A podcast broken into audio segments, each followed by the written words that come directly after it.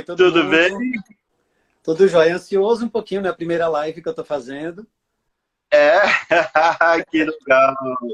A gente está muito feliz de ter você aqui conosco, né? Hoje a gente está dizendo que a, a, a, gente até brincou no card, né? A senhora infância é, o palco. Não tem nada a ver com a gente, porque a gente uh, uh, não tem nada de senhor, não tem nada com os cabelos brancos, né? Mas a gente está muito feliz para poder falar e a gente te convidou aqui para falar um pouco sobre todas essas linguagens que envolvem a infância, um pouco sobre você, seu trabalho, né? E Lu, obrigado por ter aceito o convite. É, eu que agradeço. Para mim, é uma eu já admiro muito né, o trabalho do Quindim, o seu também, de todo mundo, toda a equipe também que é super envolvida.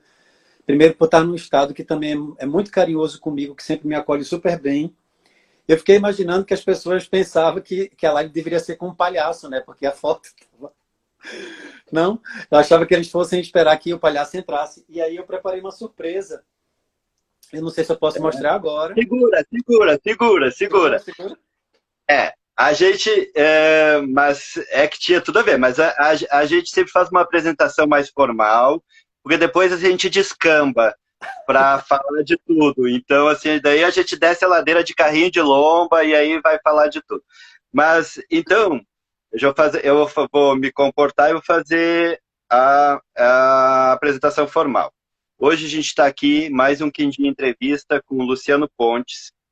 Luciano, que nasceu em Orobó, Agreste de Pernambuco, graduado em design gráfico, com especialização em literatura infantil e juvenil. Uh, integra o elenco de palhaço dos Doutores da Alegria há 17 anos. Fundou a companhia Meias Palavras, onde pensa, cria e produz para a infância a partir da oralidade e das linguagens teatrais. Criador do projeto Livro Mural Leitura, uh, Livro Mural Leituras Socializantes, curador do Festival Internacional o FILIG em Garanhuns, Garanhuns, isso, Garanhuns, né? Pernambuco. Garanhuns. Garanhuns. Pernambuco.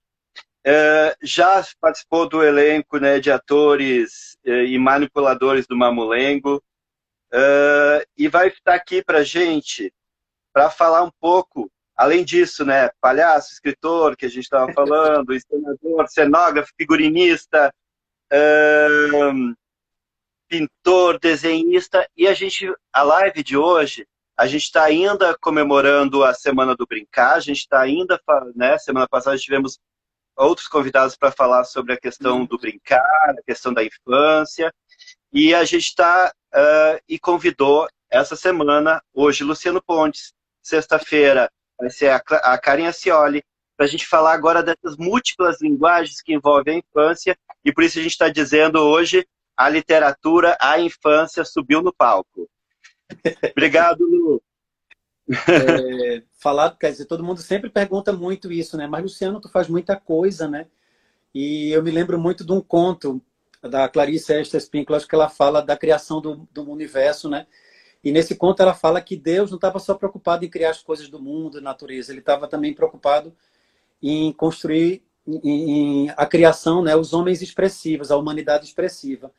Então eu sou um homem completamente expressivo, né? Eu tenho, eu, eu, eu tenho essa justificativa de, de me permitir, no meu brincar, me expandir em vários territórios, assim, nesse exercício de humanidade mesmo.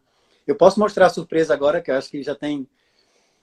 Tá, então, pode mostrar a surpresa. Então. Eu não estou aqui de palhaço, mas tem essa, esse presente que eu ganhei, que é o, o meu palhaço, ó em, forma de boneco. Né? É o Lui, o Dr. Lui, que Fábio Caio, que trabalha comigo no elenco dos autores, fez para um projeto que a gente tinha no hospital. E ele tem jalequinho, olha, tem todo bonitinho, botãozinho na roupa e tudo, a coisa mais fofa. Então, para quem estava esperando que talvez um palhaço aparecesse também, tá aqui o Lui pequenininho para vocês se deliciarem. O chapéu dele, para vocês verem, olha, é uma bolsa, gente. Ele sai, é uma sacola. O meu também. O teu também é, né? É, o meu chapéu é uma sacola. Todo mundo pergunta se é uma bolsa. E é. É uma bolsa que eu ponho na cabeça, assim, que eu. Então as pessoas podem puxar aqui, podem interagir, tem um. Tem um processo aí que foi. Aí as pessoas, mas se é uma bolsa, eu digo, se está na cabeça, é um chapéu. Lui, eu queria começar falando um pouquinho da sua infância. Tá? É, a gente vai falar muita coisa, falar das suas obras, de, de todo esse trabalho que você fala, faz, mas queria começar com a sua infância. Você uh, fala muito da figura da sua mãe, como uma grande leitora e contadora de histórias para você, e fala muito do seu pai, que é um construtor de estradas, né? E que sem, sem ele perceber, a, ajudou a você a entender um pouco o seu caminho, a sua construção da estrada. Qual a importância para você, assim, da família, a gente nesse momento que a gente está tá envolvido com isolamento social, todo mundo muito em casa, qual é a sua visão da, pela sua experiência de infância, a família dentro uh, nesse processo da infância das crianças? É, eu acho que é essencial, né? Qualquer formato de família, assim, qualquer é, é, essa constituição de pessoas que você escolhe, da qual você nasceu. E aí eu também tive a grata felicidade de nascer numa família muito diversa, muito plural, né? Bem nordestina, com muitos filhos, é, com muita comida, com muita fartura, com poesia, com briga, com diversão.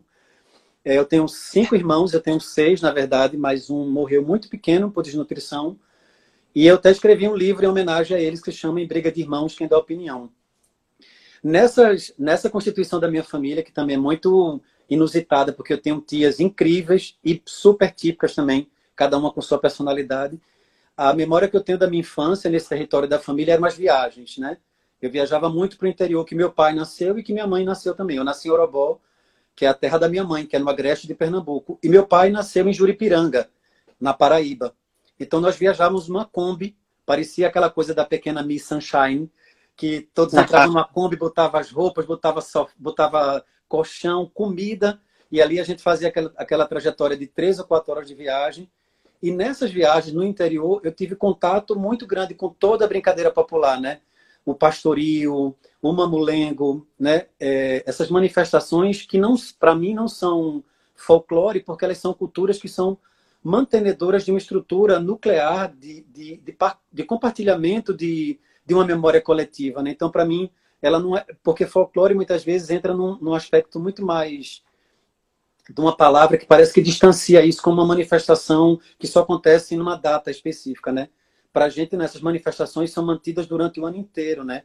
Por exemplo, tanto que o milho está inserido na nossa comida durante muito tempo. Agora que a gente está em junho, que é a festa mais poética, né?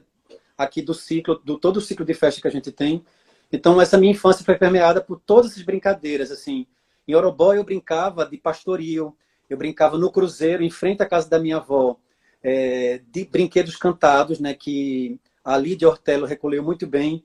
Então, esses brinquedos que eu fui ouvir depois na voz dela, recolhido por ela, e me lembrei de muitas brincadeiras que minha mãe também cantava. É, minha mãe cantava muito Serra Pau, Serra Dor, Serra Madeira de Nosso Senhor.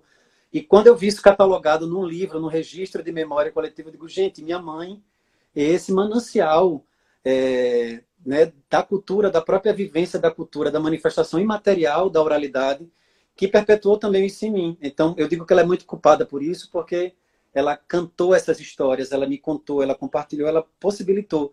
E meu pai também, no seu silêncio, abriu espaço para um diálogo é, comigo, para minha escrita. Né? Eu digo que eu costumo muito escrever para o meu pai. Meu pai talvez seja a pessoa que apareceu muito nas minhas histórias e tem a figura do pai em muitas histórias, né? Então, ele é uma pessoa que está lá presente em muitas delas também. E sem falar que seu pai é um super audacioso, né? Ele sequestrou, roubou sua mãe para casar, né? Meu pai, gente, ele, minha mãe dizia que ele era um tipo assim, galã de novela, né? É, o do circo. No circo, os palhaços antigamente eram os grandes galãs, né? Porque não tinha televisão, então as mulheres eram apaixonadas pelos, pelos palhaços que se vestiam elegantemente, no linho, com perfume, com que eles, eles eram o astro da, da, da, do circo teatro e coisa e tal. Então, isso tem essa mítica de dizer que o palhaço vai fugir com alguém, né, de se apaixonar, de se enamorar por ele, é muito clássico também. E meu pai era uma, é, no seu silêncio, ele, ele, ele construiu essas estradas, né, porque meu, meu pai trabalhava construindo estradas é, concretamente, não era só no sentido simbólico, mas eu acho que nessa possibilidade que ele tinha de, de transitar por vários lugares, acho que fez com que eu também criasse uma alma andarilha, né? Eu tenho, eu gosto muito de viajar, eu gosto de estar com as pessoas, eu gosto de viajar para trabalhar. Poucas vezes eu tiro férias, assim, para curtir de fato como uma pessoa, porque meu trabalho me possibilita estar nos lugares e vivenciar esses lugares de maneira mais afetuosa, né? De, com outra experiência. E Lu, é, ainda dentro dessa questão do brincar, eu queria, porque você conta, né? Eu li, eu, eu fui ouvir você falar, fui ler suas reportagens, me preparei. É, você conta que fazia muito dos seus brinquedos, né? Que estava envolvido entre os tecidos, os bordados, né? essa questão do fazer, que é muito, uh, eu diria assim, é, é, é, algo bem típico também, muito do Nordeste. Não é que não, não tenha, mas hoje em dia, nas, nos grandes centros, né, as pessoas compram os brinquedos, não fabricam os seus próprios brinquedos e não passam dessa cultura, inclusive, de pai, né, pai, mãe para filho, da construção, da valorização desse objeto, que já vai com uma carga simbólica, né? É, cê, aí, e aí você começou, ah, mostrou pra gente o, o, palhaço, você aí em miniatura, que é um boneco, né? É uma inspiração. Me fala um pouquinho, conta pra gente como é que começou uh, essa, essa sua área na, na arte, né? Já puxando para brincadeira com os mamulengos também. Olha, então, minha família, como eu disse, ele, ele é um estudo arqueológico.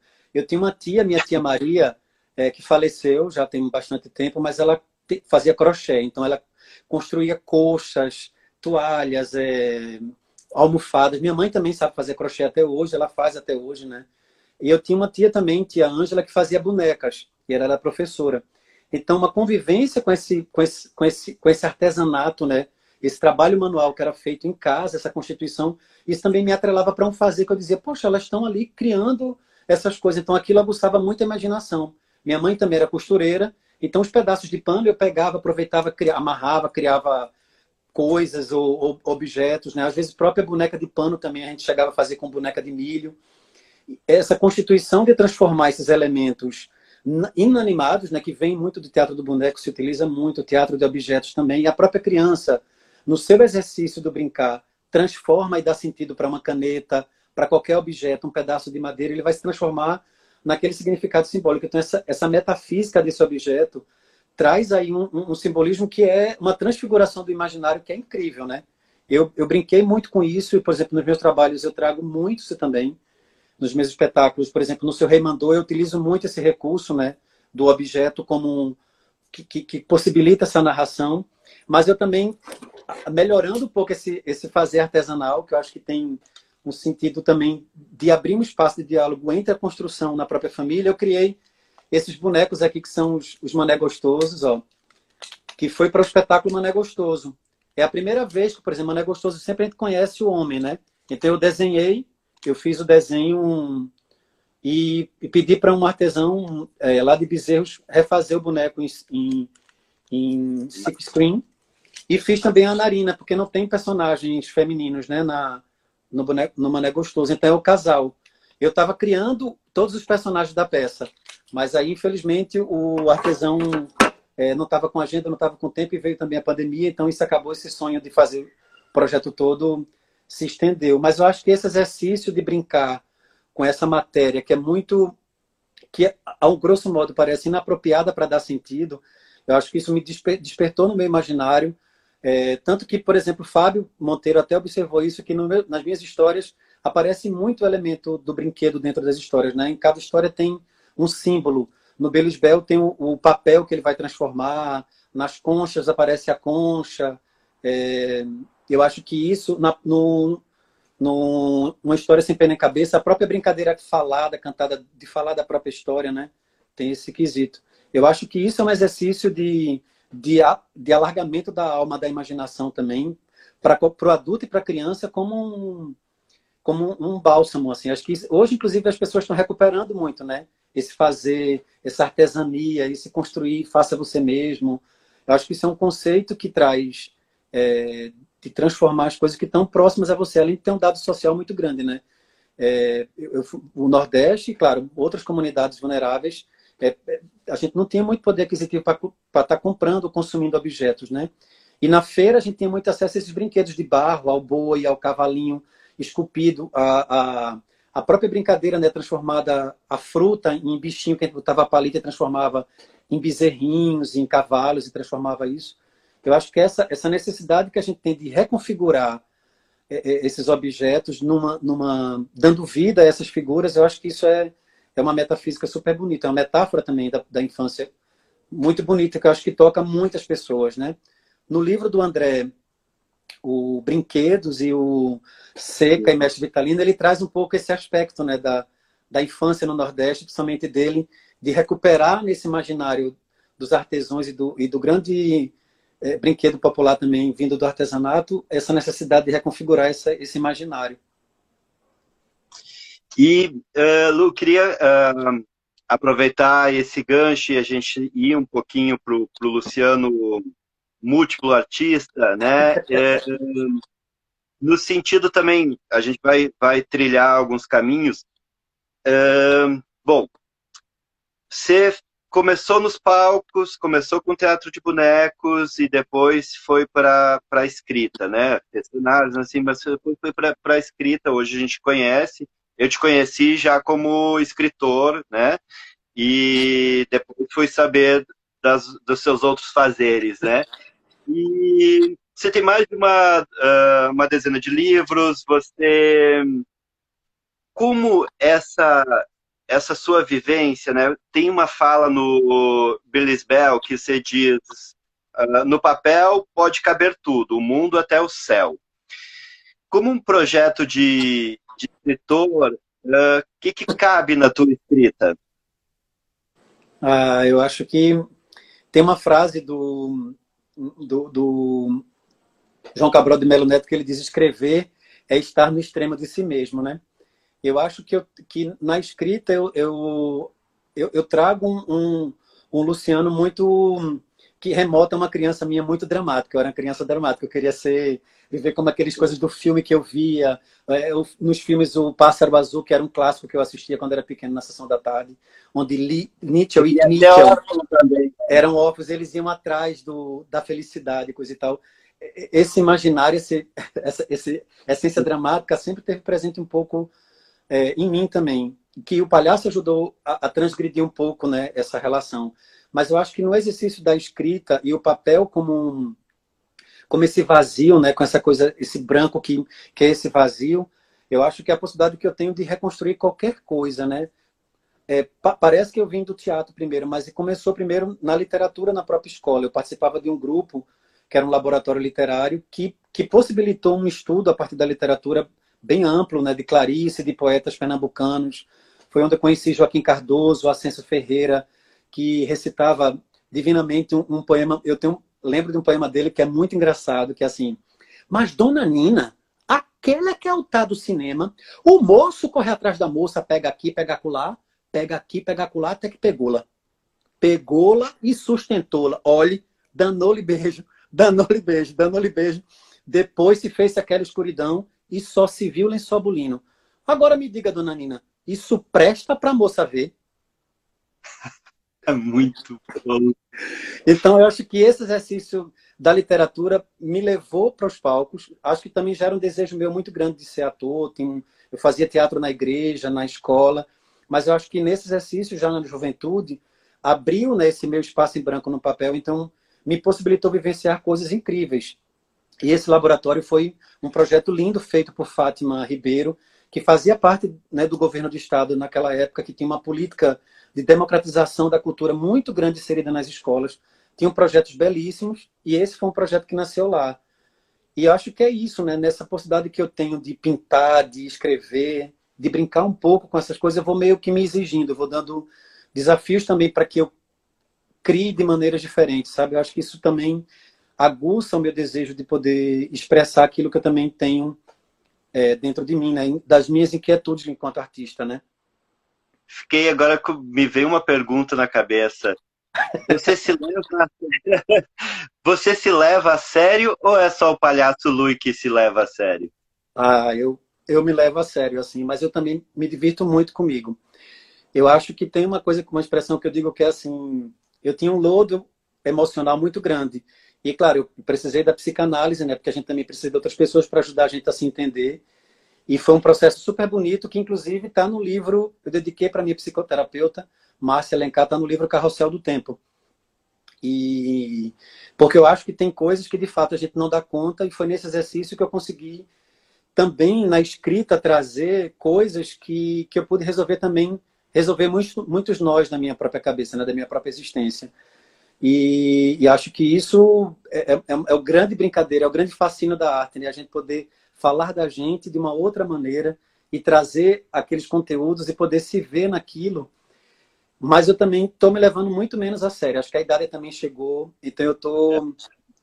Acho que o palhaço me salvou também disso, né? Porque eu consigo trazer essa verve dramática para as coisas e me divertir muito com elas, né? É, dessas carências, porque o palhaço ele ele se relaciona horizontalmente né, com as pessoas. Ele não é uma criança, mas ele é um adulto que sabe dos artifícios que tem, das ferramentas que tem. E eu sei das possibilidades dramáticas que eu tenho de acionar é, é isso como riso e como coisa a partir um treinamento que eu fiz. Né? Eu estou no Doutores há 17 anos, então há 17 anos eu vivo uma vida dupla. Eu trabalho com, essas, com essa criatura que está dentro de mim, que sou eu mesmo, mas que ao mesmo tempo me surpreende com coisas super diferentes, né? Assim, com maneiras de ver o mundo super diferentes. É, e trazendo também para o próprio hospital, que é o que eu chamo né, o hospital meu quintal, trazendo para o hospital uma maneira de lidar comigo com minhas emoções de maneira diferente. Porque o hospital aterroriza muitas pessoas, né? As pessoas acham um lugar muito.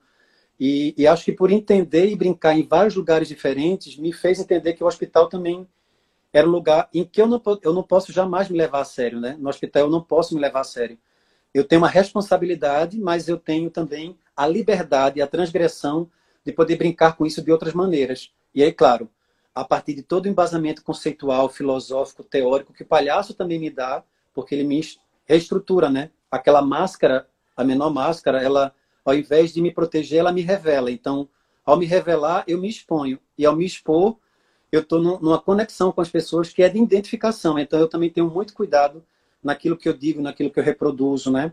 Assim como a gente também tem na literatura, quando vai desenhar ou quando vai escrever. Esses cuidados a gente também tem que ter, né? Porque sem querer a gente, por nossa alma, né, adultocêntrica, por essa visão também machista e, e, preconceituosa que a gente tem, a gente não se dá conta que a gente reproduz muitas coisas, né? Eu adoro quando você diz, é, em relação agora que a gente está falando do palhaço, que o palhaço é o melhor de mim. Sou eu pelo avesso.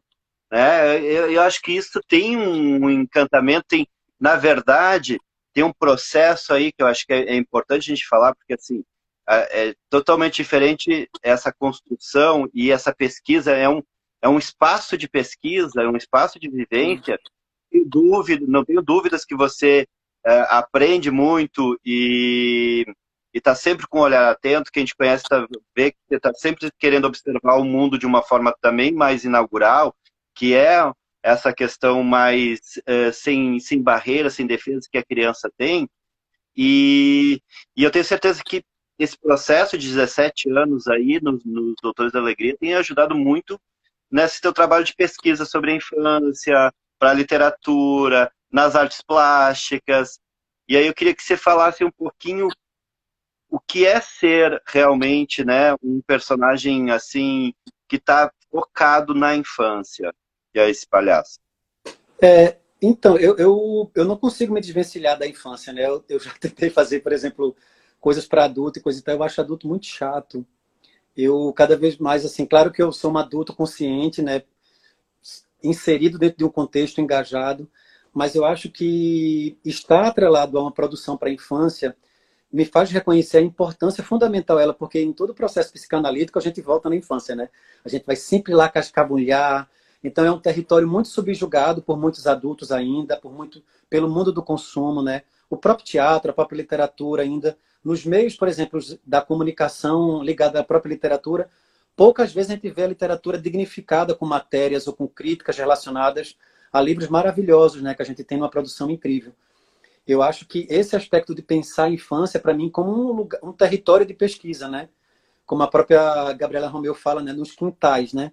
Eu, eu tenho a possibilidade, principalmente, de lidar com a infância muito fragilizada, muito vulnerável, né? Eu, eu não escolho estar numa, é, é, por exemplo, em contato com crianças que vão para shopping. Eu não gosto de fazer trabalhos, por exemplo, em shopping.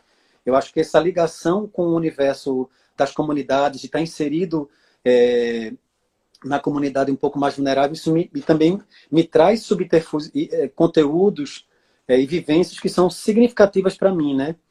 Tanto que essas relações de brincar nessas infâncias, um livro meu foi, foi intitulado a partir de uma experiência de um, de um menino dentro do hospital, né? O Deslembrar, por exemplo, eu estava brincando com ele de palhaço e ele era muito espirituoso, assim, uma criança muito bonita. Eu fiz uma brincadeira com ele e disse: Olha, você tem que fazer isso três vezes ao dia, antes do café, durante o café e depois do café. Saí, voltei, perguntei: Você vai ter que fazer o que mesmo? Ele fez: Deslembrei. Eu digo, gente, aí eu, cara, você é um poeta, você é incrível, não sei o que. Ele disse: Eu sou só uma criança. então, é, a criança, ela sabe que é criança, né? E, e por ser criança, ela, ela exige do adulto que eles se engajem também, né? Esse, esse adulto engajado e entender, escutar e olhar para esse universo que não é menor. Mas ele tem uma compreensão do mundo. Eu escuto coisas, por exemplo, no hospital, que é a minha vivência mais concreta, histórias lindas, coisas incríveis. É, crianças em que eu olho e eu digo, quando eu crescer, eu quero ser igual a você. Eu estou falando e estou todo arrepiado porque eu estou um pouco afastado, né? Mais de três meses que a gente não brinca dentro do hospital. Mas essas histórias voltam na cabeça da gente e a gente também está relendo os relatórios que a gente escreve. Então, essa vivência traz muito. Eu não tenho dúvida também que é na infância que eu também me, me conecto, sabe, comigo. Assim, eu sou um adulto inteiro porque eu, eu identifico na minha própria infância esse exercício de pesquisa também, de, de me reinventar, de me de mutar pelo avesso. Tanto que os meus espetáculos, todo o meu trabalho é muito voltado para isso, assim, e com muita lucidez, assim. Eu tenho um, uma felicidade muito grande de criar, porque os adultos também que assistem ou leem as minhas obras, eles conectam muito também, né, com, com eles mesmos, assim. E muitas vezes a gente cria coisas que dialogam, às vezes, muito mais para o adulto do que para a própria criança, né? A criança, por estar convivendo, ela vai é, relacionando com aquelas camadas de maneira mais sutil. Depois, com o tempo, ela vai entrando, vai entrando. E acho que isso também é um entendimento bacana da gente entender que a gente não lidar com a infância é lidar com a humanidade, né? é lidar com a nossa humanidade. Bonito, é, é, não, não só bonito, como importante esquecer dias. E a gente até conversou por telefone quando eu te convidei, e porque eu, eu vejo cada vez mais, acompanhando a tua carreira, um processo de aprofundamento, um processo de pesquisa muito grande, né, uh, Lu, assim, até para fazer o palhaço, para fazer os, os, seus espetáculos, para escrever suas histórias, para uh, fazer seus desenhos. Você agora, inclusive, está fazendo uma especialização né, de literatura infantil juvenil, da qual eu fiz, sou, fui aluno, eu e mais duas pessoas do Instituto de Leitura Quindim, que é a Adriana Lucena e a Marli, da Universidade aqui de Caxias do Sul, da uhum. Universidade de Caxias do Sul, né? Isso. E, do, inclusive, até já vou uh, falar aqui, esse curso vai vir agora em parceria, né, essa pós em parceria com o Instituto de Leitura Quindim, essa especialização. E já na próxima turma tem participação minha e do Roger nas aulas. Nossa. E depois uh, a gente está muito feliz. E é um curso bem importante, foi, foi o que me levou para a literatura. Eu que venho do teatro, assim que nem você, né? Uhum.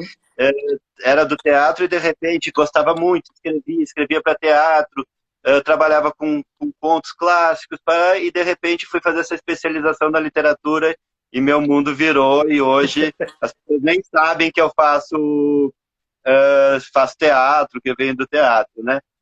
E, e aí eu queria te perguntar, você me falou muito do, do, de, um, de uma relação de uma pesquisa que você está fazendo em relação à primeira infância. Queria que você falasse um pouquinho desse seu estudo na primeira infância, né? O que, que você está que, que vem por aí, o que você está pesquisando, o que, que você está que, que você está deslembrando, o que, que você está desvelando.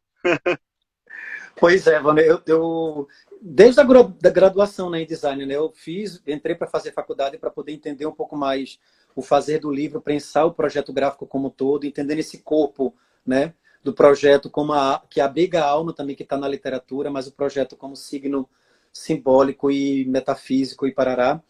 E depois foi através também no Rio Grande do Sul, né, uma amiga também muito querida, a Rô, me indicou o curso da UX, que era toda a distância, porque eu estava afim de fazer uma pós. E está sendo uma oportunidade incrível, primeiro, de dialogar à distância, né? Porque também eu, a gente agora principalmente remotamente, mas esse curso é toda à distância, porque é uma experiência também incrível, é, professores maravilhosos, assim, para mim está sendo um momento de muito aprendizado, assim, de leituras e, e de escuta também muito interessante.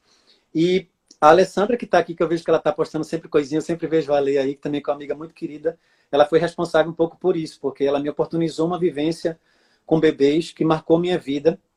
Eu disse, ela não sei brincar com bebê, eu brinco no hospital, mas é de outra maneira. Não, não sei se vou saber contar história, não sei o quê. E foi um momento super bonito. E a partir dali eu comecei, deslanchei um pouco esse olhar, abri um pouco mais, dilatei o meu olhar para olhar para os bebês como um, esse outro aspecto né, de uma pesquisa.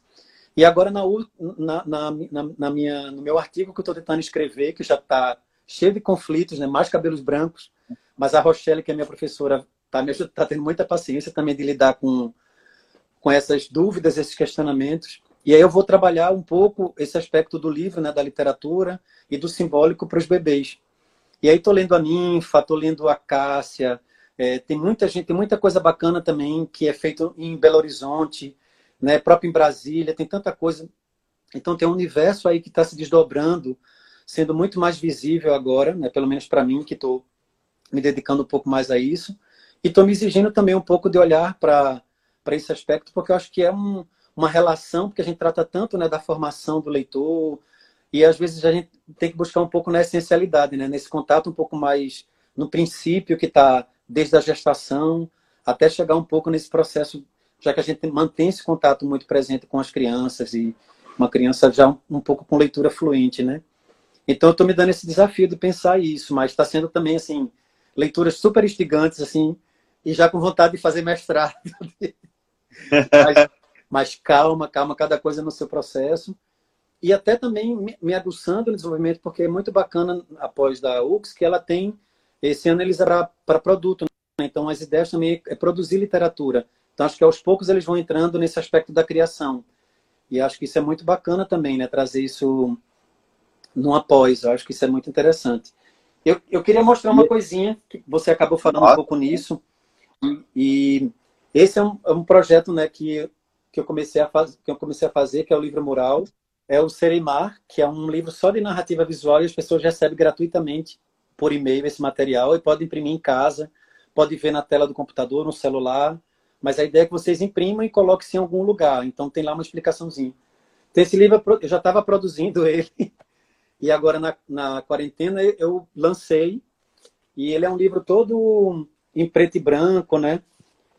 É, aqui, para as pessoas podem não. Já decifrando um pouquinho, são as Torres Gêmeas que tem aqui em Recife, que foi um, um questionamento incrível né, de construção urbana, que modificou a paisagem. Então, eu começo com as Torres Gêmeas, que tem a ver também com, com toda essa explosão né, que teve lá também, fora daqui do país. Uma caravela, talvez os navegantes que vieram para cá colonizar ou descolonizar, né, sei lá. É. E aí começa a aparecer as figuras um submarino. Olha. E aí, um pescador, porque pode ser uma grande mentira. Tá lindo. E aí. quando vai ver. Ah, o, o, legal também é ver ele todo completo, né? Porque tem essa coisa do mar que ondula. E foi tão bacana porque um leitor ligou para mim, disse assim, um amigo lá de Natal, o Daniel, ele fez, Luciano, cara, é incrível. Eu vi a, a, agora que essa questão ambiental, né? O petróleo, as águas como petróleo, petróleo negro. Cara, que leitura. Eu disse, poxa, eu não tinha gostado para isso, né? E isso é muito gostoso também de você ver num projeto que não tem tanta divulgação, porque eu conto com a divulgação das próprias pessoas. É um projeto de iniciativa que começou na faculdade de design, né? Eu fiz um primeiro projeto, até desmembrar também no outro projeto, que era um produto que poderia se tornar publicável ou não mas esses livros eles vão para as ruas, estão no chão, vão para o varal e estão inseridos em muitos ambientes né, de leitura. E eu acho que isso também é muito bacana de tentar né, desmistificar um pouco esse aspecto da leitura, porque a gente acaba é, entendendo muito na cadeia produtiva que a, a, boa literatura é só aquela que ganha os prêmios, que está na indicação das leituras. Ou, e acho que isso também é uma maneira também de me, me dar a oportunidade de lidar com outro tipo de público que é acreditar nessa questão da socialização da leitura também, né? de dar acesso mais às pessoas. porque ainda tem muita gente que não tem acesso à literatura, né? E acho que isso pelo menos provoca e me coloca numa situação também de compartilhar essas coisas, tendo um comprometimento um pouco mais social também, né? Minha professora de design disse assim: Luciano, você pensa como artista, você não pensa como designer. Como é que você vai ganhar dinheiro com isso? Eu disse, professora, o dinheiro vai vir só Deus sabe de onde. Mas o importante, é, eu acho que é contribuir para o pensamento também, né? Para aguçar um pouco, balançar também as nossas, as nossas produções, porque as pessoas ficam muito estigmatizadas no, no livro encadernado, né? Nessa brochura que a gente está acostumado a ver com capa dura, que é maravilhoso, que eu amo. Mas esse livro possibilita você ler de outras maneiras. E você disse, professora, eu já sei fazer malabarismo, eu vou para o sinal com, com três laranjas e vou resolver meu caso, mas deixa eu fazer, deixa eu pensar como artista no design. Né? É, o mais legal desse projeto é que aconteceu que eu fui chamado para o Itaú Cultural para fazer, acho que era Urbanidades, é, tem, um, tem um, um projeto lá que eles falam sobre cidade, e eu tive a oportunidade linda de estar com três convidadas também é, maravilhosos que tinham trabalhos na cidade incrível, então isso para mim foi maravilhoso, né? Estar tá num centro cultural como Instituto, né? como o Itaú Cultural, falando de um projeto que nasce aqui no Nordeste, em Recife, e, e vai ganhando as proporções na medida que vai ganhando com o tempo, né? Acho que eu também a gente vai criando, tirando um pouco essa ansiedade das coisas de querer que aconteça de forma explosiva e coisa e tal. Eu acho que é um projeto que aos poucos ele vai ganhando é, fôlego, né? Assim, já tem duas obras, tá? Então as pessoas que pedirem pelo e-mail livromural.gmail.com, eles recebem os dois exemplares, que é o Siga e o, e o livro Sereimar. Tá. Então é livromural.gmail.com. Só Isso pedir mesmo. o livro. A gente divulgou ali no Instituto. Muito legal. Lu, uh, eu queria te fazer uma, uma pergunta. Bom, eu só estou aqui né, para te fazer perguntas. Mas a pergunta vem nesse, nesse sentido uh, das linguagens, né?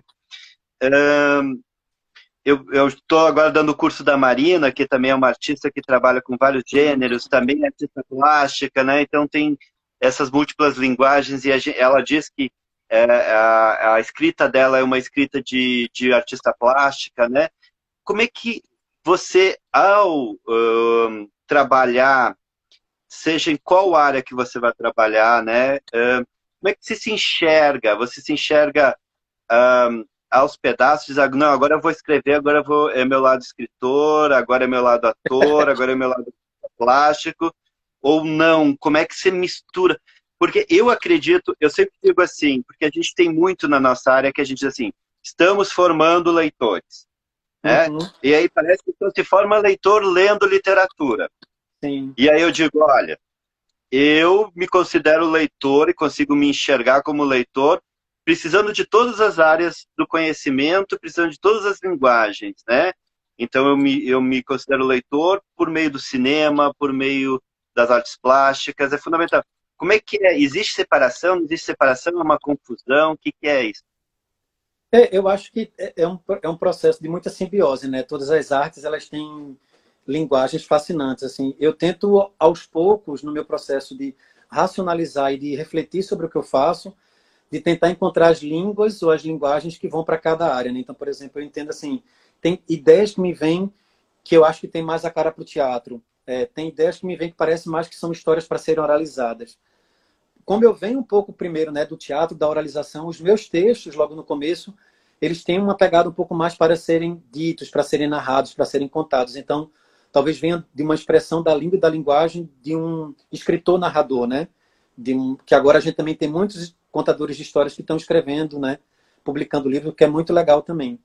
Então acho que vem uma, uma perpassa por aí. Depois que eu fui entrando um pouco mais pelo aspecto, trazendo um pouco mais esse aspecto do visual, porque eu já fazia para o teatro, né? Figurino, cenário, lidava com essas coisas.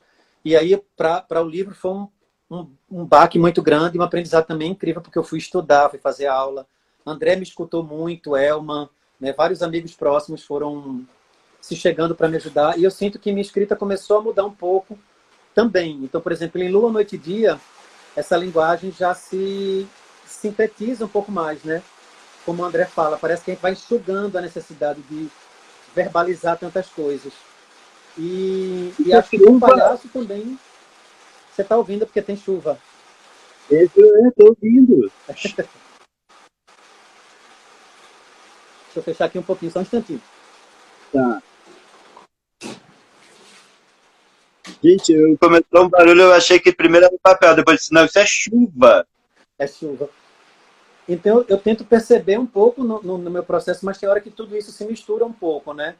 É, essa coisa, por exemplo, também de fazer narrativas visuais, isso exigiu de mim também uma maneira de pensar por imagem que foi um aprendizado, assim, uma, um hiato super grande. Todo momento que eu vou começar, eu, eu sempre, parece que eu não sei de nada, assim, parece que eu esqueço. Então, esse vazio, ele ele está dentro do meu processo também, dessa da, da transcrição dessas linguagens que eu vou decodificar.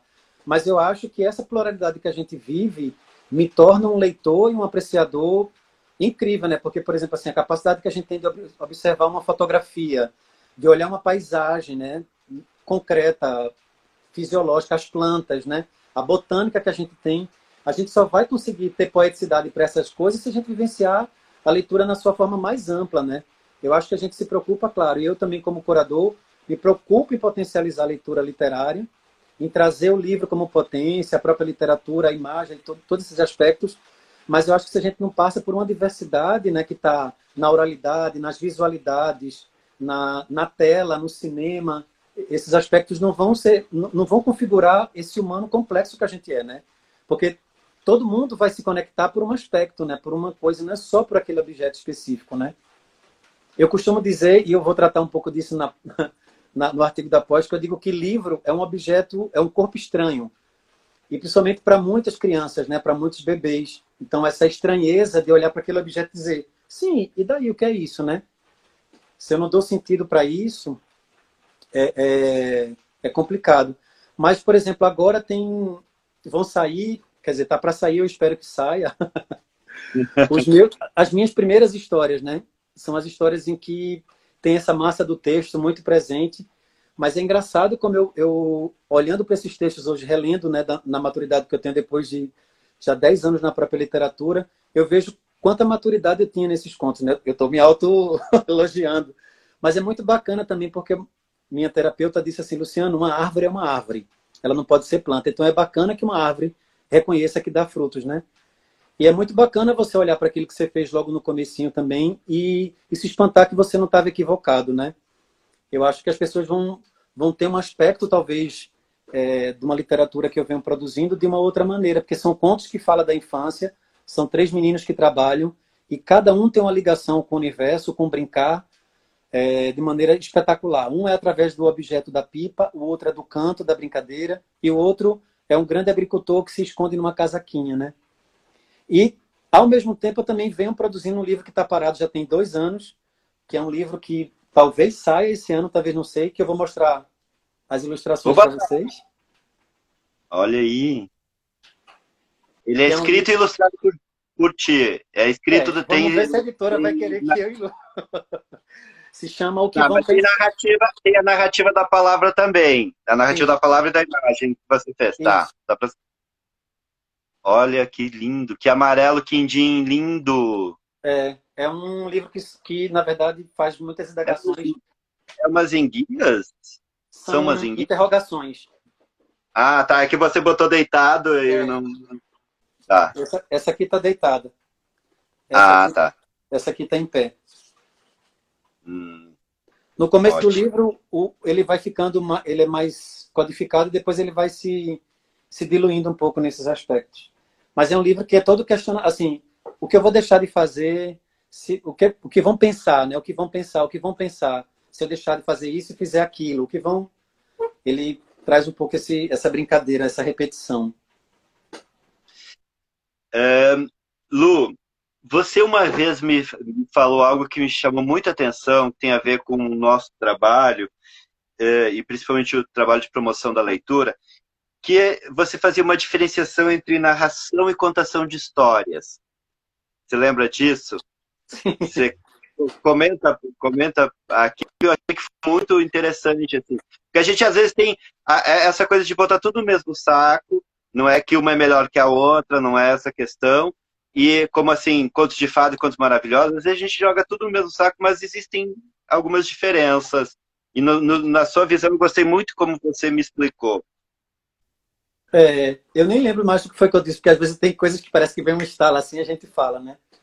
Eu, eu, eu acho que hoje o uso né, da terminologia narrativa, narrador oral, ele traz um aspecto é, que, que remonta justamente um pouco mais essa essencialidade que vai da narração, né, da literatura, é, da oralidade e para a linguagem contextualizada mais dentro do, do aspecto do, do contador contemporâneo, né, que está inserido nas grandes cidades, né? é, é, que vem também do Walter Benjamin, que ele trata lá do, da palavra, né, o narrador, não o contador de histórias. Por alguma questão etimológica, eu não sei como é que, que esse, uso veio se utilizando da contação de histórias, porque a gente não procura lá em verbetes, não acha, né? Não tem, você não consegue achar o que significa contação. A narração, sim, ele tem essas implicações um pouco mais nessa tessitura que é tecer essas narrações e talvez entendendo também um, um, um aspecto essencial é, do narrador como mediador mesmo dessa, dessa relação, né? Do que você está dizendo e, do que, e da forma que você diz também, né? Então, eu acho que, é, que é, são por esses aspectos essa, um pouco dessa distinção. Muitas vezes também, é, é, muitos artistas, né? Muita gente que vem do teatro, é, muitos atores, narradores, eles utilizam muito esse termo porque é uma pesquisa também que vem do próprio teatro, né? O, o ator Rapisodo tem uma pesquisa incrível sobre isso, que trata da narratividade no próprio teatro. Né? Isso é uma, a narração está no teatro já faz muito tempo. Então, acho que, que essa ligação com a palavra narração traz um aspecto muito mais histórico de ligação com ancestralidade, com aspecto histórico, muito mais do que a própria contação. Né? E aí também nas questões de contexto, de estar inserido em contextos também urbanos e... Não lembro se foi isso que eu falei. Foi, foi, foi por aí, sim, foi isso. é, e eu achei bem interessante porque você contextualiza essa, essa questão, né? É, você tem, numa das entrevistas que eu li, você falou que você se sente meio que um mobile no furacão. é, o Paulinho Mosca tem isso, né? A música dele. Que, o, que furacão é esse, Luciano? Furacão das ideias? É, é muito difícil? É esse mundo tão contemporâneo? Então, é esse uma... Eu tento me entender por vários aspectos, né? É, eu sou uma pessoa que tem oito casas na comunicação. Então, eu tenho um desejo de dialogar, uma necessidade de, de movimentar a minha vida é, muito grande. Eu tenho assim, um desejo, eu, eu gosto de muitas coisas. Então, e eu sou uma pessoa influenciável. Se eu estiver ao lado de uma pessoa que gosta de fotografia, de arquitetura, de planta, isso vai me influenciar. Eu vou, até porque eu já gosto dessas coisas, então isso vai se ampliar um pouco mais. Durante o tempo isso foi confuso para mim, então às vezes era um furacão que me perturbava um pouco. Até porque as pessoas não estão acostumadas, mesmo a gente lidando com, é, por ser pessoas autônomas, né? Somos criadores autônomos, não sou, não tenho um vínculo empregatício, a não ser por projetos e coisas. Até no próprio Doutores eu tenho um vínculo de duração manual de trabalho. Então, acho que esse desejo de poder movimentar o mundo, de movimentar as ideias, é muito mais por esse contexto de, de mobilizar, de, o mobile, né? No, mobile no sentido de mobilizar essa energia, de ser um vendaval.